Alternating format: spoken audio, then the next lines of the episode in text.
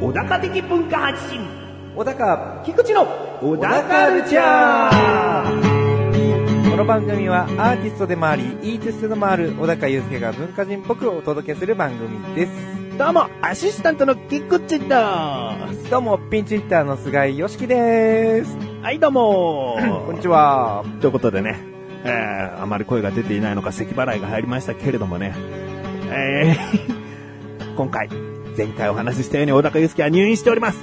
ということで、ピンチヒッター。ね、ピンチになったらやってくるのか、やってきたらピンチなのか。菅井良樹くんが来てくださいました。どうも。どうもこの菅井良樹はですね、全く関係のないただの友人かと思いきや違います。実はこの乱歩堂というサイトで、菅井小高のお茶の味合ってそうるですね小高菅井のお茶の味だね。僕がん僕が先にあ菅井菅井小高なんですね、はいという番組をですね、二人でやっていたと。そ うですうんやってましたなので、もうね、小高祐介のことはよく知っているし、この番組に対してのピンチヒッターとしてふさわしいんじゃないかなと思うわけです。大丈夫ですか緊張と不安でいっぱいですけど大丈夫ですかねもう長くやってましたから、そこそこ。そんな、改めて、初めてマイク持って喋ってますみたいな。はい緊張と不安でいっぱいですみたいな。はそんなこと言わなくても大丈夫よ。わかりましたは精一杯 頑張り ますいこの番組はですね、まあ、基本的にはですね、先ほど番組説明してもらいましたけれども、小高祐介についてですね、はいとにかく喋るという、ね、文化人僕をお届けしていきたいというはい番組ですけれども、はいその小高祐介いないので、そうですねでもまあ、小高祐介がね、はいどんな人間かというね、話をね、二人でしていくことによって、お個人、小高祐介について、はいおなんか、弔いじゃないけども ね、死んでないですからね死んでないけはどはね、うん 話す意味があるんじゃないかなと。そうですねこの本人がいないからこその、小高祐介に対する話。そうですね。これは、ちょっと、いいお話が出るんじゃないですかね。ありますよ、じゃなく て。何か任せに。まあ、用意はね、はいしていないとは思いますよ。そうですねなのでですね、まあ、自然と小高祐介の話になればいいなということで、はいここで小高祐介に関するクイズを、クイズええしたいと思います。これをですね、この長年やってきた菅井良樹くんが答えることによ って、果たして一緒にやってきた小高祐介は、報われるのか、報われないのか。そうですね。責任、なんかピンチヒッターなのに結構責任重大なポジションですね。いやーもう、チャンスをピンチに変えるんだ から。あああ、そうですね。チうんャンスはピンチです。ピンチはチャンスですかね。はい。じゃあ、ピンチなんでチャンスにしてくださいチ。ャンスです。まず、小高祐介のクイズ。はい。小高祐介の生年月日は何でしょ生年月う日。ううん。ーん、これまた難しいですね。 え、第1問目なので、はい基本中の基本としあ本当でてすか最初に持ってきましたけど、あ、本当ですか。まあ、えっと、生まれは、えー、うん。 1983年ですかね。おー。はい。の、おーじゃないよ。えそりゃそうだよ。あなたの2歳上っていうことぐ らい、分かってないと。何月生まれか。うんどっちかなんですよね。おうちょっと僕の中で二択になってるんですよ、今それ。うん、じゃあとりあえず口に出しちゃおうよ。 9月か11月なんですよ。うん、おーああれ違うかこれ違うなそんな、いいよ、いいよ。いいよ、ちょっと、考えて。そのまま。 11月の、おうおう11月の15とかじゃなかったですかね。 11月の15。はいい、いい、いい子。いいそうですねいい子。い。いい子です。いい子です。えー、じゃあ正解を言いますよ。はい。 10 10。月の22日でした。なんか、全然惜しくもなんとも もなうい。なんともないよね。だって9月か11月って言った時点でもう外れだからね。 その前に二択なんですよっていう、覚えていないという確定が ね、もうだから悲しくてしょうがないよね。申し訳ない。でも1983年は合ってたんで、許してください。合っすてたというか、まあ、計算だからね、ただのそれ は。まあ。いません。まあ、まだ1問ですから。あぜあと全部当たればいいんで すよ。ん。じゃあ行きます。はい。小高祐介のはい。趣味を3つ。 3つ。うん。まあ、この小田カルチャー聞いていらっしゃる方はね、すぐポンポンポンと出ますね。本当ですえか、えあら。もう超簡単ですよ。まず1個。うん。音楽。音楽。はい。ギターを弾いたりそうねで。すね。聴いたり。 2つ目。カメラですね。カメラ。そうだ写ね。真よく撮ってますもんね。うん。はい、もう1個。もう一個。あもう食べることですよね。えええ いいんじゃないよ。食べること、趣味、うんなるかな。まあいいけどね。もうちょい行こうか。旅行、旅ですね。おいいね、はい一番しっくりくる答えです。そうですね。うん。音楽、写真、旅行。はい。これがもう、ダカルチャーでも、三本柱と言ってもいいぐらいの、はい大高祐介が発信する内容ですから。そうですね。うんもう、それはもう3つ言えて当然です。当然だよ。はい。うん。どう小高祐介の音楽についてなんか思うことあるありますね。それは、我々がやってた番組もそうですけど、うん。全部小高さんのギター、作詞、おう作うんまあ、作曲ですねう。ん。の曲が入ってるじゃないですか。うんうんで、僕がやっていたお茶のう味ん。の時にも歌を歌うコーナーがうん。うんうん。ありましたね。あるうんはい。あれでも曲作ってくれてますしうんうね。んで、一緒に、まあ、プライベートで遊びに行っても、うん。うん。カラオケなんか行ってもね。うん。まあでもいろいろ洋楽も歌うしうん、いろいろやっぱ音楽のジャンルの幅は大きかったイメージがありますね。うん。写真は写真は、実際でも小高さんが撮ってるとこっていうのは見たことないんですよね、多分。撮られたことあるのにあ、いや、そういう携帯カメラとかそういう、あ ー、まあ、あ違うよージャケット写真とかね。はい。横断歩道のサイトの君が在籍していた頃の写真。はい。撮ってくれたの誰よ小高さ んですね。撮ってるとこ見たことない のありましたね。どこ見て写ってんの よ。すいませんでした。うんまあでも、いろんな撮った写真とか、うんなんか、一回コンテストに応募したりもしてましたよね。お、大盛りしてたあ、な。本当ですかなんかそんなようなこともあったような気がしたんでう、ん。結構その写真が趣味っていうのは知ってました。じゃあ一眼レフとかも持ってましたしね。おはいーじゃあ、じゃあ旅行は旅行は、うん。小高どこ行ったことあると思うあれです、あれですよ。あの、海外行ってますもんね。うんイギリスかどっか行ってますよね。おー、行ったことあるね。行ってましたよねあとは。あと、まあ国内ちょろちょろいろんなとこ行ってますよね それを言ってくれよ、じゃ あ。ずるいよ、そんな。海外でどこって聞いたら、うん、でも他にも国内もちょこちょこいろんなとこ行っても当たり前ですよ。そうですよね。当たり前ですよおね。どこに行ったかですよう。ん。どこ、 なんか、い、いろいろ行ってますようんね。、海外行ってる行よ。ってますよね。なんかいろいろお土産を買ってきてもらってたんで、うんもはやもうどこに行ったのか覚えてないぐらい行ってるっていうことにしといてください。あはい。またね、悲しいことになりましたけれども、 まあ、こんなの正解言っても、あの、このダカルチャーリスナーは知ってますから。そうですね。うんはい。そんなことも知らない人がマイク握って喋ってんだっていうことになりますけどもね。はい。大 変申し訳ございま せん。では続きましてですね。はい。小高祐介の良いところを3つ言ってください。良いところ。うん。小高祐介さんはね、こういう人なんですよっていうね。あの、いいところ。そうで惹すね。かれるところ、尊敬できるところ。はい。うん。なんと言いますか、まずまあ一番に、あのー兄貴肌というか、うんなんか勝手についていきたいなって思えるような人なんですよね。おうでも本当人柄がいいっていうのが、まあ一番にあるかなって思いますね。じゃあ一つ目、人柄がいい。はい。はい。二つ目。二つ目。いろんなところに、まあ本人も旅行が好きだっていうね、うんいうのがあって、いろんな食べ歩きをしたりとか、うんいろんな土地に行っているので、うん結構いろんなとこ連れてってもらったんですよね。うん。夜中、夜中というか、まあ、泊まりで遊びに行って、そのままドライブで朝までうん。どっか連れてってもらったりとか。うん。で、いろんなところに連れてってもらえる。物知りな 人です。面白いね。いろんなエピソード出して出して、はいまとめるのは、物知りな人 で今のなんてまとめたらいいかなーって。す。人柄がいい、はい物知り。はい。はい、最後。なーもう一個はなんて言ったらいいの かなこうなんか頭にあるんだけどな、みたいな言い方ですね。そうなんかこう、口に出すのって難しいですよねう。んうーん、なんだろうな本当に 頭にあるんですかね。あります、あります。まあ、うんまあ、強いて言っちゃえば、うん優しいんですよね、何事に対しても。お人柄がいいと被りませんかちょっと被るかもしれないんですけおう、ど被りますね。 あ、でも聞きましょうかね。はい最終的にまとめるのはご自身ですからね。そうですね。とんでもないまとめ方になるかもしれませんから ね。そうですね。だかうらん、何やってもって、まあ、そんな、あのーバカなことはやらないですけど、うん何をやっても笑って済ましてくれたりとうか、ん。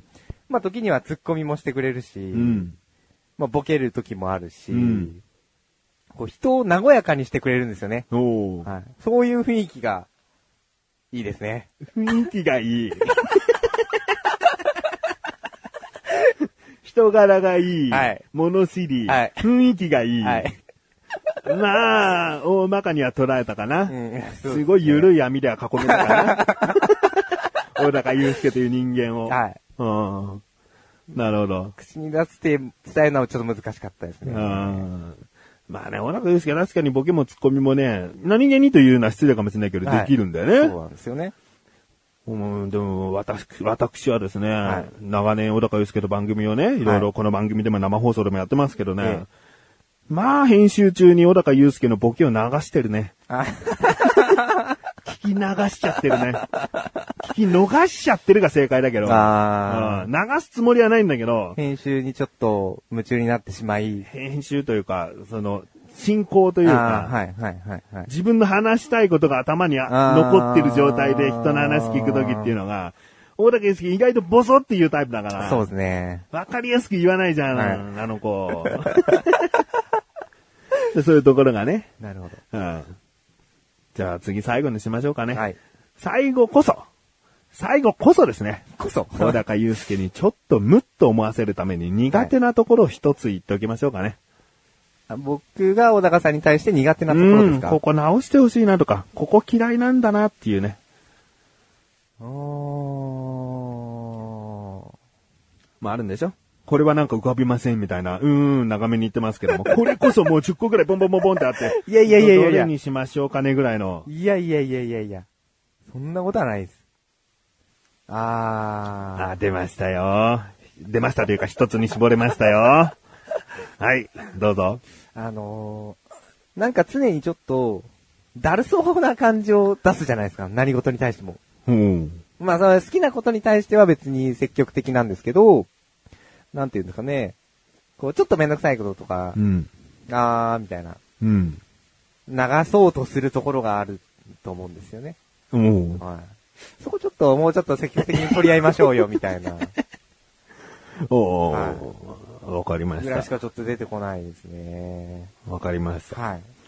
伝えておきます。はい。そんな重く捉えなくていいんで。いや、もう、もうなんか自分が言われたぐらいの気持ちで受け止めてるん で。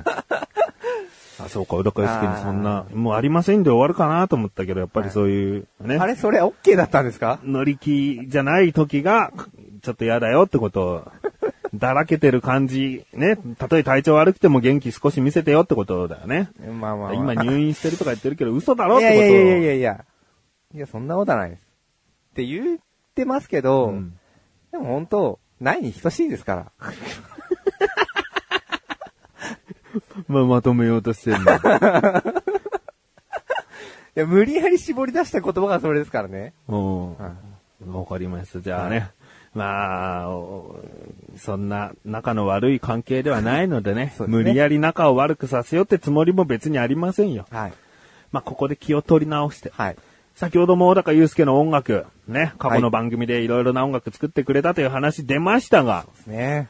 えー、実はですね、小高祐介と菅井良樹が一緒に歌っているという歌がありますので、ありますね。いっぱいありますね。あこれ、小高祐介が歌っているともう今の時期だからこそ言いますよ。はい。ね。。そうですね。で、この3月というシーズンに合わせた曲でですね、さよなら青春という曲が、ありますね。いい曲です。お茶の味で流れたので、はい。今回はですね、この曲を流して、はい。後半に行きたいなとかしこまりました。思います。じゃあ、ちょっとね、すごくいい感じの曲に、青春っぽい曲にね、仕上がってますんで、ぜひ聴いてください。さよなら青春。目をつむれば読み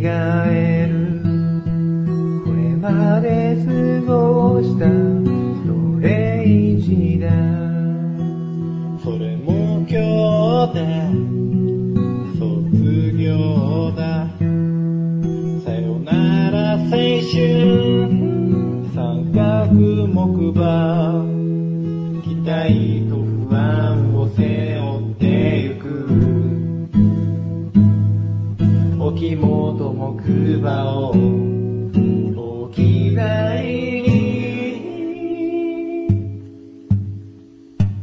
ここが新たなスタートライン踏み出す一歩時も朝も思い出は心にしまってお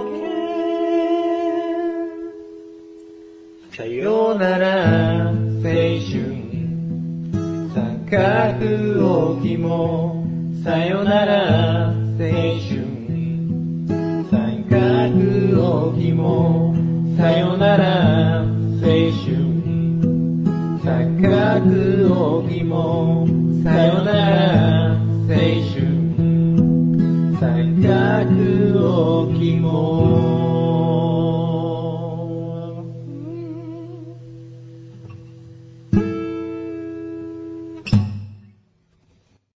お高ましレビューこのコーナーは小高祐介があらゆるジャンルの中から一押しな一品を選びレビューをかましていくコーナーですでは早速本日のジャンルをお願いします音楽、音楽ですねでは作品名お願いします愛の子だ。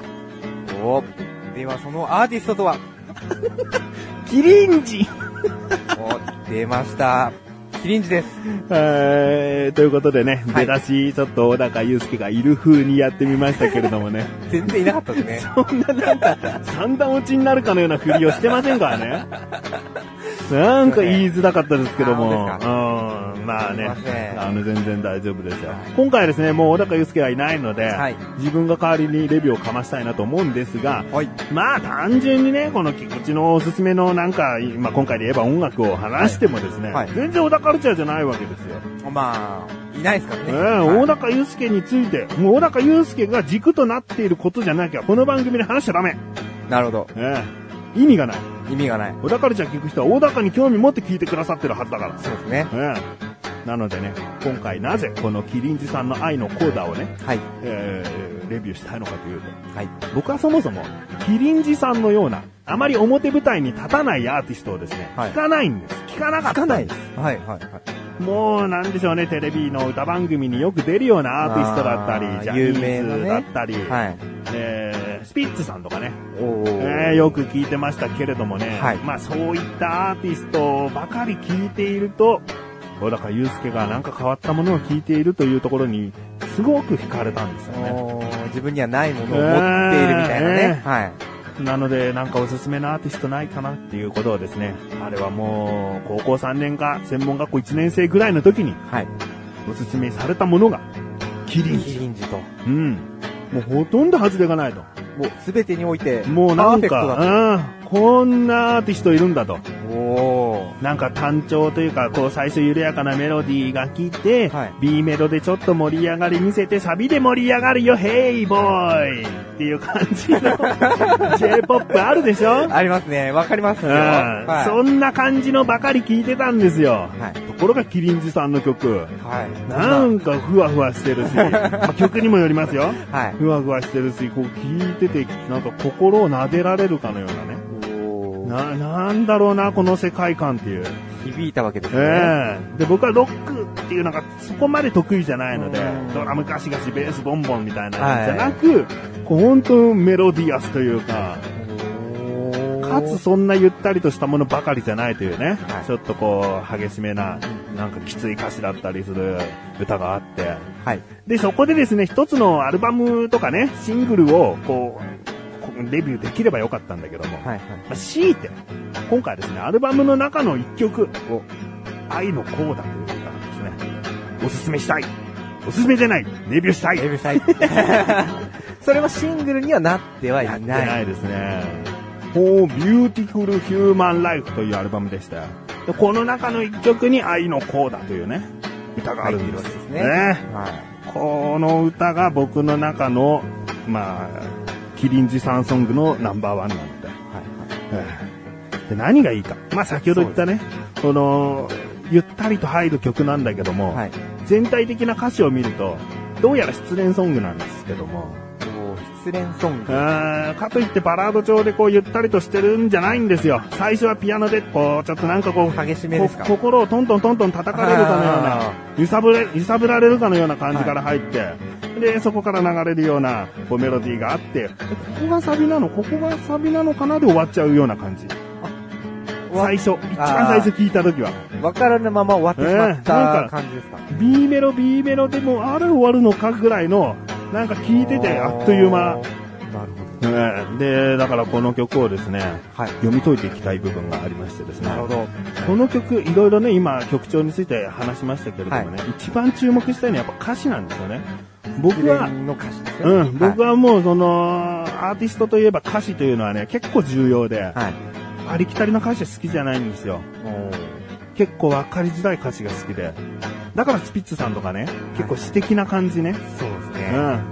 あの、そういうものに自分の、こう、今まであ経験してきた思い出を重ねてみる。重ねてみた時にしっくりくる曲があると嬉しいわ。わかります。それはわかりますよ。 非常だにけど共感します。わかりやすい曲だと、もうなんか、あーラーメン屋で君に告白したみたいなの、はいねえよってなっちゃう。わかりやすいから。 そう、万人受けするようなのじゃダメなんですよね。うはだけどその熱い空間で君に思いをとと告げたっていうと、そうするとちょっと当てはまる部分あるかなって思うんですよい。そう、探しますね。うん、熱い空間よくわかんないけどみたいな。 あの空間を熱いとするならば僕に当てはまるかなみたいな。うんわかりますだね。からそういう感覚になれるんですよね。うんで、この愛のこうだという歌詞がですね、大体ひ出だしは飛行場なんですよ。はい。はい飛行場だからまあ、もういきなり思いを重ねられない人は多いかもしれない。 僕もそんな飛行場で別れのシーンなんかない。はい。だけど、ここを、ここをあえて置いておけば、なんかこう、探りたくなっちゃう部分が多いんだよね。でも当てはまる部分あるんじゃないかな、みたいな。えーでも全体的に振られて、でも、まあ僕はこのままやり過ごしていくだけさ、みたいな感じなんだよね。はい。でも僕って今言ったけど、これが女性的な、女性が主人公の歌なのか、男性が主人公の歌なのかすらもわかる。お、だからよく言えば、男女ともに思いを委ねられる。なるほど。重ねられるという。まあ、僕っていうところを変えればいいだうけですん、かあらね。僕なんていうのがないからね。ああ、ないんですうね。ん、あなたっていう相手を指す言葉しかないのああああで。えーでですね、僕が好きな部分はですね、強いてじゃあ今回一つだけですね、はい。えー赤に浸す青が散る夜に沈む星がこぼれたっていうね、2番の B メロの終わりがあるんですね。わかりませんでしょ赤に浸す青が散る夜に沈む星がこぼれた。これは、うーん、どう解釈しますかこれはちょっと過去の回想のあたりなんですよね。どう読みますか ね。まあ、でも、夕日ですよね。夕日うがん。青に散る。赤に浸すが、まあ、夕日だとしてう、ん。青に散る。要は、沈む海に向かって沈んでいく。おーそして、夜に、夜になる。そして、星がこぼれる。まあ、星が流れていくっていうことですよね。あちょっとロマンチック的なのが最後入ってるかな、みたいな。ーうんそれは、それで、不正解でも正解でもないんだよ。はい。自分の解釈だからね。僕は赤に浸す青が散るというのは、まず空のことはもちろん指してるかなとも思う。はい。赤に浸すっていうのは夕日が、夕日、空を夕日に浸すってことかな。で、青が散るっていうのは青がなくなっていくってことだからね。あー、なるほどね。うん。だから赤にどんどんどんどん侵食されていく。はいで、夜に沈んで星が流れる、こぼれるというような表現だとも思うんだけど。これをまたちょっと自分のこう対する思いね、その前の歌詞にね、胸の傷から夕日が溢れてるって言ってんだよね。はい。自分の思いをこう赤に例えてるわけだよね。だからこの思いを相手に浸す、相手に伝えることによって青が散るというのは自分自身がこう散ってしまって振られたみたいなあー表現にも見えるんですよね。そういうで夜に沈むというのは夜に気分が沈む。そして星がこぼれた。僕の涙はこぼおれーた。というような解釈もできるような気がするんだね。素晴らしい。繋がるでしここょまで繋がると気持ちがいいです。だからなんかね、奥深さがあるのよ。その、もう、キリンさん全体的なことに言えるんだけど。はいでも特にこの愛の子だというのは分かりやすさが最初にあるので、そこから深く行ってみると、もっとこういう解釈できるのかなっていうね。うん。だからそういうような曲の聴き方をですね、しておりますが。いや、そうしましょう、僕も。いや、でも今のはすごくいいですよね。確かに星がこぼれた、涙がこぼれる。もう当てはめられるとなんか、あーってなっちゃいますから、歌詞は重要ですね。重要ですね。で、こんぐらいの歌詞が僕は好きですね。うん。あの、あんまり愛してるとか会いたいとかあ、ーそんな言葉ばかりを並べた歌詞はね、僕言わないしって思っちゃうの。そう会いたいとかさ、君を愛してるっていうのはさ、セリフ言葉じゃん。はい、はいだ。からよく言われてるのが日記じゃねえんだからっていう、ブログじゃねえんだからみたいな。 そうですうん。ねだ。から詩をね、詩として読みたいね。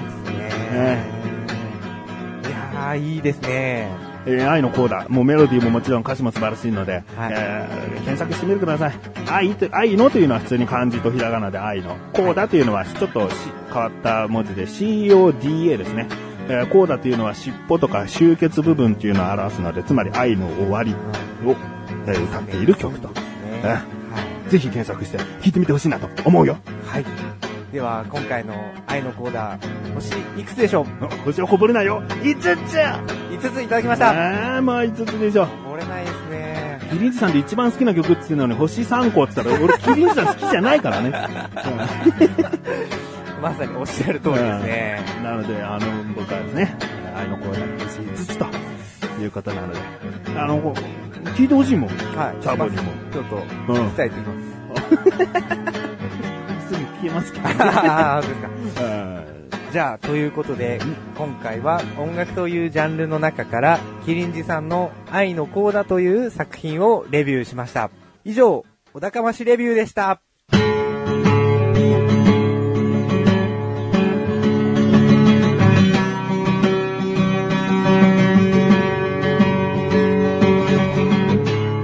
エンディングの小高はい、はということで、第130回も終わりを迎えようとしておりまおす。疲れ様でした。えー、どうでした30回いいんすか僕で。まあ、あのね、ずーっと129回も聞いてくださっている方は、はいちょっと一気抜きというかね、そうですえね。ーいつもとはい違った回で、まあこれはこれで、また次回からねしんでい、い小高祐介が出てくれりゃいいよくらいそうので。すね。うん別にチャボが今回、菅井君が今回ダメだったということじゃない。そうです。うん。まあ、それは決めるのは我々じゃないですかいや、僕です。ら。あ、そうでうん、僕です。あ、ありがとうございます。ありがとうございます。うん まあいいんじゃないかなとはい。ありがとう思っておりますんで。うんございます。でもっとテンション上げていくのかなと思ったら意外と淡々としてるしね。コーナー説明とかもね。まあ、緊張、コーナー説明は緊張して ました。ピーク、一番声を張ったピークは、お高ましいレビューを言った時だけだからねあー比較的、あえてね、芸能人さんに例えるなはら、い草薙剛さんみたいな進行なんだろうね。あーちょっと感情はないぐらいの、はい、はい。淡々とした感じ。それは今回の新発見ということで。あー。で、もこの番組はオタカルチャーなので、その新発見は捨てます。はい、捨ててください。ポイッとしちゃってくださいね。えーまたね、小高祐介自身何が起こるか分かりませんので、こうして菅義樹君にお願いして、えーお手伝いしてもらうことがもしかしたらあるかもしれません。そうですね。そして、今回の回が果たしてどうだったのかという感想をですね、いただけたら、もう菅義樹君も喜んでね、まうですねた、出たいっすよって言ってくれるかもしれない。受け付けます。うんなので、えーまあ、そういった思いもしありましたら、メールなんかで送ってみてください。次回は多分、もう無事にことが済めば、小高祐介きちんと、えー登場します ので、お楽しみに。そうね。ね。はそれでは、終わっていきましょう。い。はい。小高ちゃんは2週に1度の水曜日更新です。それではまた次回をお楽しみに。さようだかさようだか